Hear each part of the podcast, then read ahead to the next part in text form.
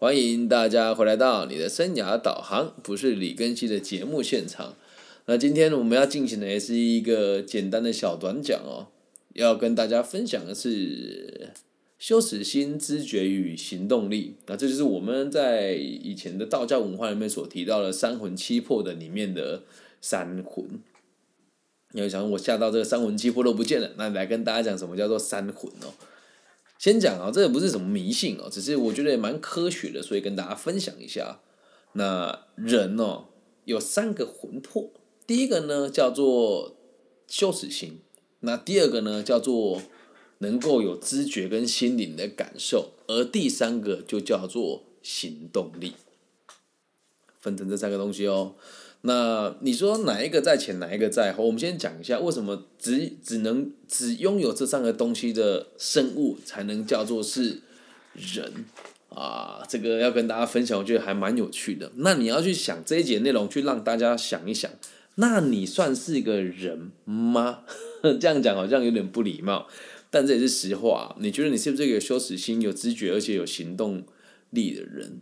我们先说一说石头。如果你是一颗石头的话，假设是石头，就是很典型的没有羞耻心，因为它就是没有啊，它就是不存在嘛，也没有知觉，也没有行动力。好啦，搞不好它有知觉，但你不知道。而且石头是不会变的哦，比比如说这个可能。石头怎么来？就是这样，从某个地表的坚硬的东西被敲起来才会叫石头，或是经过这个风化，哎，这个风化侵蚀等等的作用变成石头。所以，路这种在大自然掉下来这个沙啦、屎啦，这就是没有羞耻心、没有知觉、没有行动力的东西。好，那我们再来讲一个比较特殊的例子哦。你在全全世界所有的东西都可以去看有没有羞耻心、有没有知觉、有没有行动力。那人类只是同唯一一个同时拥有这三种东西的生物，人类是唯一一个有这三种东西、有这三种要素的生物，所以人有三魂嘛。那我们讲完石头这种，我们说岩石啊、山啊这个东西哦，有些人会认为他们是神灵，是因为所敬畏他们的这个真实的震慑力，哦，这又是另外一回事。但我们今天只讲我们这种小范围的小型的生物。好，接下来讲第二个。植物，植物这个就很有趣了。你觉得植物有没有羞耻心？哎呀，我们好像也不能知道它能有什么羞耻心。那植物有没有知觉？有吧？我相信植物是有知觉的哦。所以在某一些地方，你说你种植东西，你放音乐给它听，又或者是你给它不同的这个影响，它也会生长啊。比如说日照啦、风吹啦，还有这个温度啊，它是会感觉到的。你说你怎么判断它有没有感觉？这其实很简单啊。你给他什么，会影响他以后的样貌，就代表他感觉到这个东西了。你说啊，这个是大自然东西，讲那么扯，没有没有，他就是感觉到了。你对他有影响，就代表感觉跟知觉，这样理解哦。比如说，你把他的这个，我我的爸爸，他很喜欢把那个小的树种种在一个小花圃里面，然后把它扭曲成他觉得好看的好看的形状，就用很多。这个铁丝去困住它，就照那个方式走，这个就代表他有知觉，它能够被你影响它未来的发展。哦，所以讲植物是有知觉的，这样能够接受吧？你说，我我在做这一节之后，我在想一件事情哦，那你说在这个很多路宿，他们不不觉得他们很孤寂吗？那个车那么吵，然后又那么臭，那他有没有知觉？我只能讲，它确实会影响到它的成长、生长了，而且你去左右它的外观，它是它是会改变的。那就像有一些人会在这个呃某一些比较特殊的气候会去做一些植物的修剪啊，这边如果有兴趣的话，可以去问一下我的这个有一位粉丝叫赖赖，他是一位护理师，然后他也非常喜欢的照顾植物，我相信他就会很认同我这句话，植物是有知觉的，你的情绪好不好，你在他旁边，他也会他也是会有影响的。那接下来讲一个，我们说有知觉又有行动力但没有羞耻心的生物会是什么？这个就是所谓的牲口。牲口就是所谓的呃六畜嘛？什么叫六畜？好像狗、羊、猫、猪、牛，我也不知道。反正讲六畜兴旺就是畜生啊，所有的飞禽走兽都是有知觉，然后有行动力，而他们却没有羞耻心。有趣吧？你看那个狗在路边就想大便给你看呢。对吧？然后他们在旁边有时候一时兴起，你看两只小狗就开始互互闻对方这个非常重要的部位，然后可能就会做出一些不雅的动作。所以在动物世界里面，他们是有知觉也有行动力的，很有趣吧？能够被影响，这只是成为生命的第一个要件。有能够被影响，然后能够行动了，这时候就会成为一个有灵的动物了。就是你看了可以跟它互动啊，比如说鹦鹉啦，然后。所有的鸟类啦，鱼呀、乌龟啊，能动有感觉，你这样呵吓它，它就会跑走。对我女儿很喜欢去吓我们家鱼缸鱼，怎怎么讲都讲不听，气死我！这小实在是没有羞耻心，没有开玩笑哈。那我们现在讲啊，第三个要素也是最重要的要素，叫做羞耻心。那一个人就是要这些东西都具备才叫人。你有没有羞耻心呢？我相信每个人，但凡只是人都会有的。那什么叫伦常？每个地方的规矩其实不一样，但回归到天道跟人性哦，就是一种愿意让整体社会更好的本性，才会讲说是一个完整的人嘛。一个人没有羞耻心，我们就很常讲说这个人叫什么畜生，很有趣吧？那种讲一个人是畜生的，因为他没有羞耻心。可是羞耻心这个词，我们也很难去。定义它，因为所有的道德标准哦，这个其实要讲也是有点万奇吧。我们所看到的这些道德标准，某种程度上来讲，也都是为了方便某一些管理者来管理所有的人啊。那我们现在对于羞耻心的教育，是我我我个人认为，主观的教育和我个人的想法其实是不大一样的。比如说，像在学校里面，我们我小时候有一个印象真的非常深，老师说。就是每一位同学只要讲话，就把名字写在这个黑板上面。然后呢，班上有几个比较皮的同学，一个叫一个就是我嘛，一个叫阿宝，然后一个叫群恒。我们三个就是最爱讲话的三个小男生。然后呢，老师选出来的这个班长，他们就是所谓的最有羞耻心跟对自己最有要求的同学们。我们在班上选出的班长啊，并不是用投票的，而是用成绩决定。那时候我们只考四个科，四个科目：语文、自然、数学跟社会。题目都很简单啊。你说我们为什么不能考一百分？就是因为粗心而已啊。然后考一百分的人就可以当班长，然后会有什么副班长、风纪股长、排长等等等等。反正只要你说话，那个班长就会在黑板上记上你的座号。我是八号，所以就被记了好几次。那以前是记一次之后，在上面打个正字，我永远都是记不完的。所以呢，有一次一到班上，老师就亲眼目睹做这件事情。那时候才小学二年级，我走进来之后早自修了，然后那个在前面维持秩序的同学就这样看我，用很教人的这样看我。我想说没有迟到，你看什么？我说干嘛？你看什么？看屁哦！他就给我记了一个八号上去，我就被记了。然后被记了之后，我跟我同学说早安。我这同学就直接这样子把他嘴巴捂住，然后看着旁边的同学，然后跟我摇头。我又被记了一次，我心里面可不是滋味。我觉得天哪，我为什么要遭受这种耻辱呢？我就走过去跟那个台上在记的同学说：“早安，你有吃早餐吗？”然后他讲说：“没有，也不干你的事。”老师在外面，我者在他外面。然后呢，我就说：“哦。”然后他又在我的名字上面又画了一横。然后我就把。那个另外一个粉笔拿过来，在下面写了他的座号，我就是十一号。然后讲说你干嘛？你又不能记我。我说你可以说，我怎么不能说话？然后老师又走进来了，他说八号，你实在是太没有羞耻心了。很多时候羞耻心已经被我们变成是别人拿来绑架你的东西。所以，我们今天讲的并不是什么道德感，而是你自己会不会觉得某些事情你会觉得很丢脸跟很羞呢。而这个词哦，其实我觉得蛮有趣的，你会。你会觉得羞赧，是因为有文化的存在。假设没有文化，并不觉得羞赧呢。就像在非洲的某一些部落里面，可能只会拿兽皮盖住他的身，他的重要部位。有一些可能连盖住他的这个动机都没有，他也不会想把它盖住。那你说为什么我们有一些人就会特别的有羞耻心？这完全都是民族性跟你所在地区的文化还有背景而已。所以人哦，是不能跟。其他人分割的，一旦你和其他人分割，你就很难有羞耻心，理解吧？你说人有道德感，也是因为有人教育你，你才有道德感。说穿了，不然我们跟畜生也没什么两样啊，也没什么两样啊。如果有一只狗，它从小出生就知道在路边大便会被人家拿电击棒电死，它就不会在路边大便。你说那为什么我们人不会在路边大便哦？这也必须要得讲。其实，在某一些落后的地方，还是会随地大小便，就包含我自己。有时候，如果真的是忍不住了，在荒荒山野岭，我也会就随便解决一下，没人看到就好了嘛。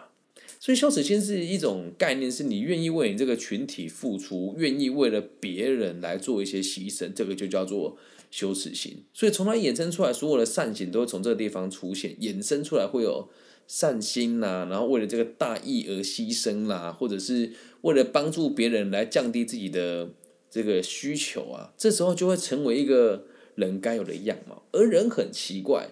只要你的道德感越高，你协助的人越多，就会给予越高的评价。所以这种东西，我觉得并并不是说每个人都一定天生具备。好了，简单说就是大家都其实都不一定具备。那我们要怎么样才能够让自己有羞耻心？其实很简单，多分享啊，提高你的道德标准啊。很多人会讲道德，法律是道德的最低。底线嘛，这个是法外狂徒张三老师说的。嗯，那个节目叫什么名字来的？李什么？咱们什么老师我忘记了，反正就一个一个一个老师了哦。他就讲过这句话，就讲的就非常好。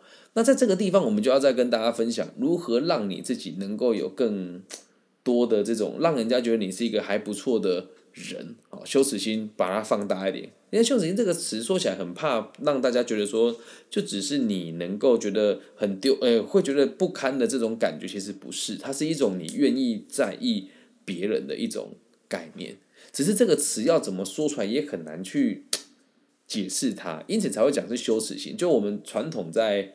台湾，你听到这些所谓的有道教思想的人，他们都会讲这个叫做三魂，就是羞耻心。那我现在用个体心理学角度，再来跟大家，再来跟大家做一个更深层的解释哦。嗯，用举一个例子好了。那一天我去吃早餐，然后这个早餐店呢，只剩下一杯无糖的温豆浆。那一天非常冷。然后呢，因为前面的阿姨犹豫了很久，然后我一去就说：“哎，我要这个一个蛋饼，然后一个无糖的温豆浆啊，一只有一杯无糖温豆浆。”我叫完了之后，那个阿姨缓缓的跟转过去跟早餐店老板娘说：“那我要这个这个，然后我要一杯无糖的温豆浆。”这时候阿姨就说了：“哎，那个不好意思哦，最后一杯的无糖温豆浆被刚刚那一位先生点走了。如果你是我，你会怎么做呢？”每个人的做法都不一样，但是我马上就也完全都没有犹豫，我说没有关系，那一杯给他，我喝冰的就好。然后我当时这么做的时候，那个阿姨也很讶异的看了我一眼，她说：“嗯，真的吗？你要给我吗？没有关系啊，我可以喝。”我说：“没有关系啊，天气这么冷，而且您也年纪比较大。”那我觉得喝冰的对我来讲，我还是可以承受的，但我觉得并不是每个人都可以接受。其实我可以做这个决定，这样你也可以喝到无糖的豆浆，我也可以喝到无糖的豆浆啊，不是很好吗？那那个阿姨就说：“哇，你这个人真的很棒诶，很特别，没有很很少有人，他做早餐店这么多人，很少很少遇到年轻人愿意这么做。”我说：“哎呀，这个又没有什么。”然后我在讲这句话的时候，其实旁边有一个男生就冷冷的看了我一眼，我也不知道他看了我一眼的目的是什么。然后我就笑笑说：“哎，那就没有关系，哎，那那这杯给你，我喝无糖的冰豆浆就好。”然后那个老板娘在结账的时候就没跟我收钱了。她说：“啊，没有关系，你帮我解决了一个问题。”那说这跟羞耻心有什么关系呢？没有啊，就只是单纯我觉得。有些人会觉得说啊，好像我们吃到同个东西，老年人来你不给他，好像就是你没有羞耻心的概念。其实不是，你要能够理解对方的需求是什么，进而和对方互助、互爱、互信啊。所以我这边想要把羞耻羞耻心这个词拿掉，可是我又找不到更好的词句。反正简而言之，就是你以后如果要去判断一个人是不是真实，你认为他确实是一个人的话，就用这三个点去。判断他，有些人没有知觉啊。什么叫没有知觉？像有一天我女儿就讲说：“哦，芭比啊，人家都在生气了，你还不知道，就是没有知觉。”可能某些时候我们都会做出一些比较让人家难以匪夷所思，或或者是不能理解别人需求的可能性吧。再第二个，我觉得普遍是现在的年轻人最大的问题哦，就是他没有行动力，他会想很多事情，他会被影响，心理波动很大，可是。他就真的他妈的什么都不做，这一点我看了其实觉得很难过。我在做生涯规划这个路在这个职涯的道路之上，我自己也在做这个职涯发展，在生涯规划的职涯发展的道路上，我有点老舍哦。我常常看到一就是你会有羞耻心，你有知觉，可是你却没有行动力，那你也枉为人了，懂吗？那有些人是我有行动力，然后可是我却没有羞耻心，那这时候你可能就很难被社会接纳了，你可能会变成犯罪者，或者变成精神疾患。那言而总之哦，这个所谓的羞耻心，就是你要能够。理解到大部分的人，所有的群体对于你的某些行为会给予什么样子的评价，并且会给他们什么真实的感受。每一个有羞耻心的人，说穿了都是能够理解我做的某一些事情可能会让别人或者让别的群体产生不开心的感觉。而我个人认为，我对每个人的感受都有责任感。这个时候才会产生我们这里所定义的这个羞耻心，了解嘛？不然回归到根本，人跟畜生没什么太大的差别啊！谁不想纵欲啊？对啊，谁不想娶两个老婆啊？谁不想到处繁衍后代啊？对，谁不想看不爽了人家就把人家打死干掉？谁不想？真的谁不想？可是你一旦这么做，你会伤害到那个你对象的那个人，也会让其他人觉得哇，好惶恐不安。所以每个人我们才会去压抑自己。做到这个克己复礼的动作，才能够达到现在所谓的相安无事。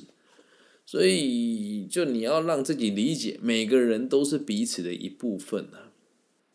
我做个做这个节目的时候，其实有时候会觉得自己也没有羞耻心，因为没有什么人看，但是我们还是很认真的去制作它。反正不管怎么样，我觉得做这个节目，你就记得了，这羞耻羞耻心并不是觉得哎好丢脸、好羞难哦，不是，就是。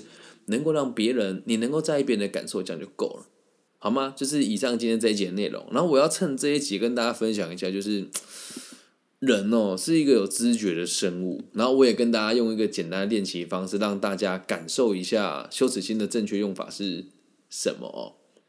我在做这个节目啊，我的流量其实不大，然后我也很常会被其他的这个有买广告的老师讥笑。特别在台湾哦，有一群老师年纪很轻，爸妈很有钱，会每个月花个五万、十万的帮他小朋友做行销。你会在那个现在那些没有什么内容的畅销书上面看到这个作者群的名字，然后他们就有人跟我讲过这么一句话，就说更新老师就有点在就对，就是想要激怒你说，你不觉得你做这个节目的流量啊，你你还跟别人讲说你做的还不错，都不会觉得有点羞耻吗？他这样跟我讲，我觉得嗯，就是顺便做今天这节来来来感受一下。我并不觉得自己羞耻哦，就是确实，如果我今天自信心比较薄弱一点，我觉得哇，别人都好红哦，天哪，这个这个每一本书要找他写推荐序，Oh my god！你不能让自己变成是被别人用某种方式操控你行为的存在。所以你说某某些程度上，很多人说我这个人很没有羞耻心。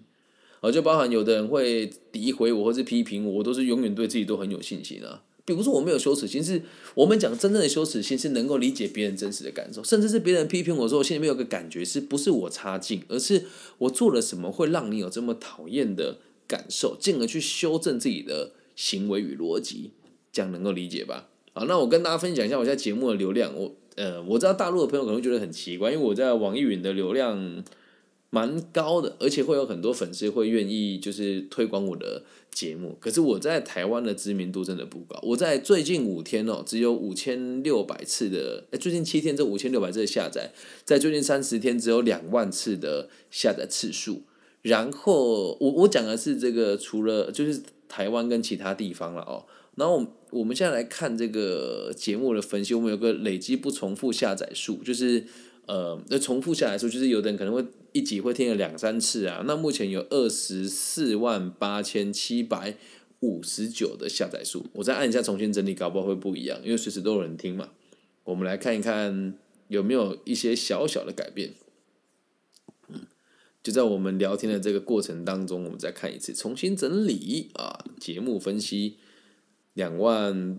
四千二十四万八千七百五十九，好了，没有改变。那可可是，在网易云上面，我觉得流量也渐渐现在会渐渐掉下来，因为我和网易云合作了一年之后，现在他们接下来可能有讲说不会那么频繁的来帮我们做节目的推播，所以就必须得更仰赖各位粉丝朋友的这个分享了。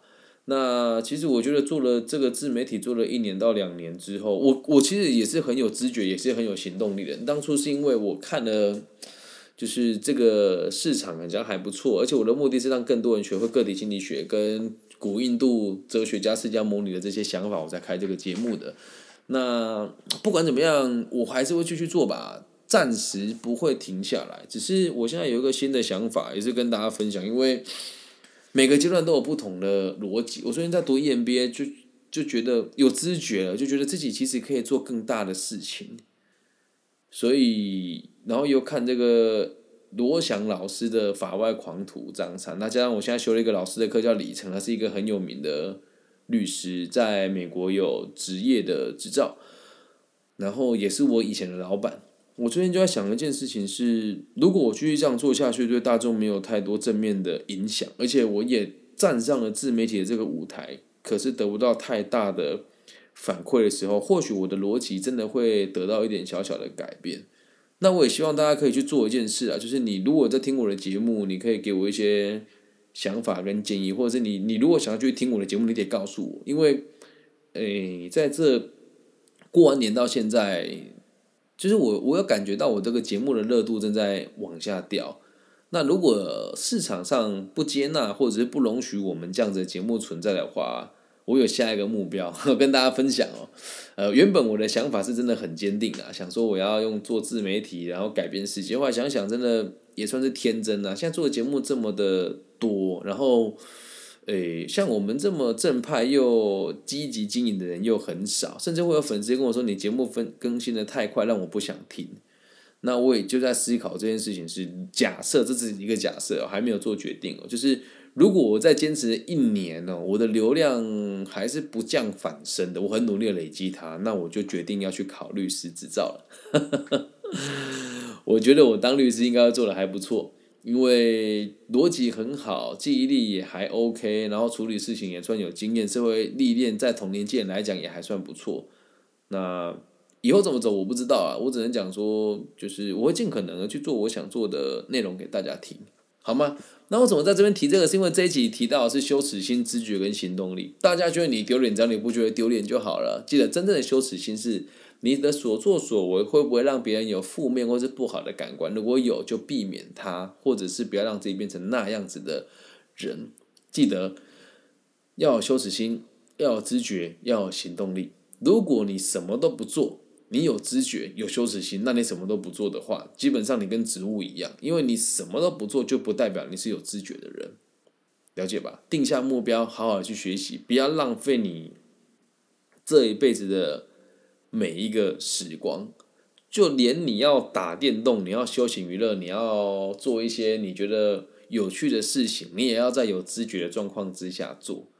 我今天在运动的时候打篮球，有一个。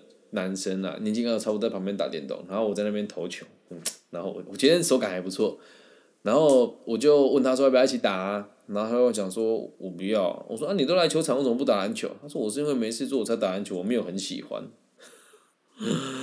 哎，看来其实觉得很难过了。反正最后要跟大家讲，身为一个人，有羞耻心、有知觉、有行动力是最重要的。那如果你挑选伴侣或者挑选伙伴，发现这三个东西他们。三个如果没有具备都具备的话，你要要和他沟通就会非常的困难哦。所以这个三这三个特性跟大家分享。做生意最怕遇到什么样子的人？都一样啊，没有羞耻心啊，没有感觉的，不好沟通的，跟没有行动力的。交朋友最怕遇到哪一种？没有羞耻心啊，没有感觉，没有行动力的，啊，对吧？找男女朋友最怕遇到哪一种呢？没有羞耻心，没有知觉，没有行动力的。但如果你本身没有羞耻心，另外的伴侣没有羞耻心，基本上还可以结合在一起啊。讲能够理解吗？生而为人，羞耻心、知觉、行动力是最重要的。三魂七魄讲的三魂就是这三魂。以上就是这一集全部的内容啦，希望大家喜欢。如果喜欢的话，记得帮我分享、按赞加订阅。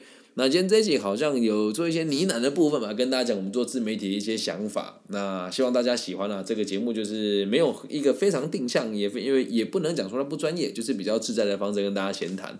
那如果大家喜欢的话，可以帮我分享、按赞加订阅。也会因为大家的这个互动来决定我接下来节目的走向，甚至是节目节目结束了也是有可能。毕竟天下没有不散的宴席嘛。好，那如果你也喜欢的话，记得留言分享给我，或者是分享给你的朋友，或是给我打个评分，我都会非常感谢大家。以上就是这期全部的内容，希望大家喜欢，希望我们的节目的存在可以给这个社会更多安定的可能性。我爱你们，拜拜。